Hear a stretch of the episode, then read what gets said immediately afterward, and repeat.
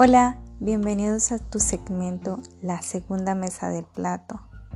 Hoy vamos a entrar con un nuevo capítulo. A este capítulo yo le llamo La soledad en medio de tu proceso.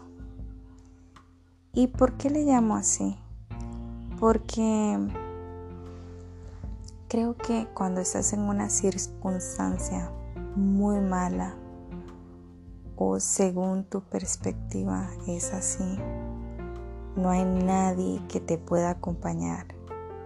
Las personas te dicen, esto va a pasar, eh, tienes que salir adelante, tienes que dejar de pensar eso, pero simple y sencillamente no logras definir esas palabras y tu corazón no las puede entender, tu mente no las puede procesar y simple y sencillamente no pasa nada.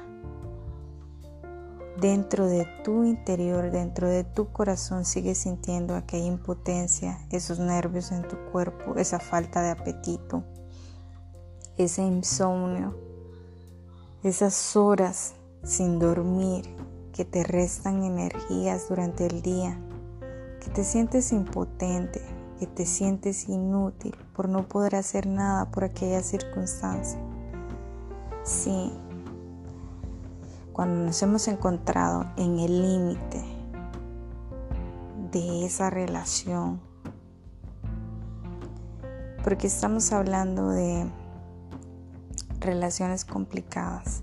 Y es que a veces nosotros, nosotras las mujeres y también los hombres, nos acostumbramos tanto a la idea de que existe otra persona que pensamos que esa persona es mejor que uno. Y no es así. Desde la perspectiva de otra persona, probablemente sí. Pero no es la única persona que existe en el mundo. Tú eres demasiado valioso o valiosa. Eres un ser único. Por ende, no eres ni mejor ni peor que nadie, solo que te encuentras en una situación en la cual no deberías de estar, pero estás. El problema aquí es cómo vas a salir de ahí.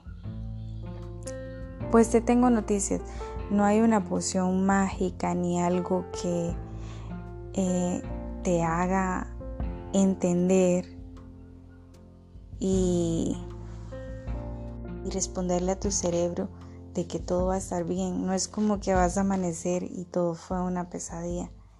No es tan sencillo. Tienes que pasar el proceso, un proceso de purificación donde vas a tener que soltar y dejar ir.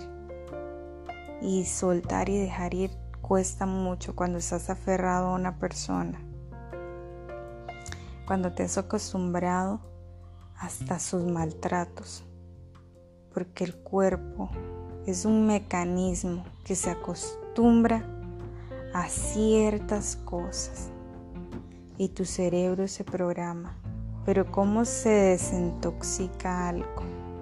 Estaba leyendo o creo que lo escuché algo sobre cuando tenemos el cuerpo intoxicado de azúcar si dejamos de comer azúcar por unos días y después volvemos a probar algo con la misma cantidad de azúcar con lo que solíamos eh, tomar antes de dejar el azúcar, lo vamos a sentir demasiado dulce.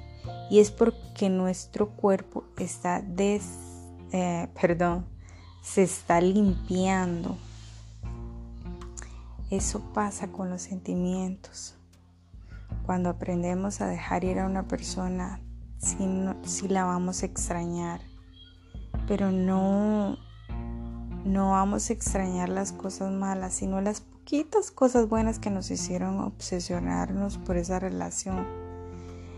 El problema es ese, que no nos acordamos de los momentos malos que nos han hecho pasar.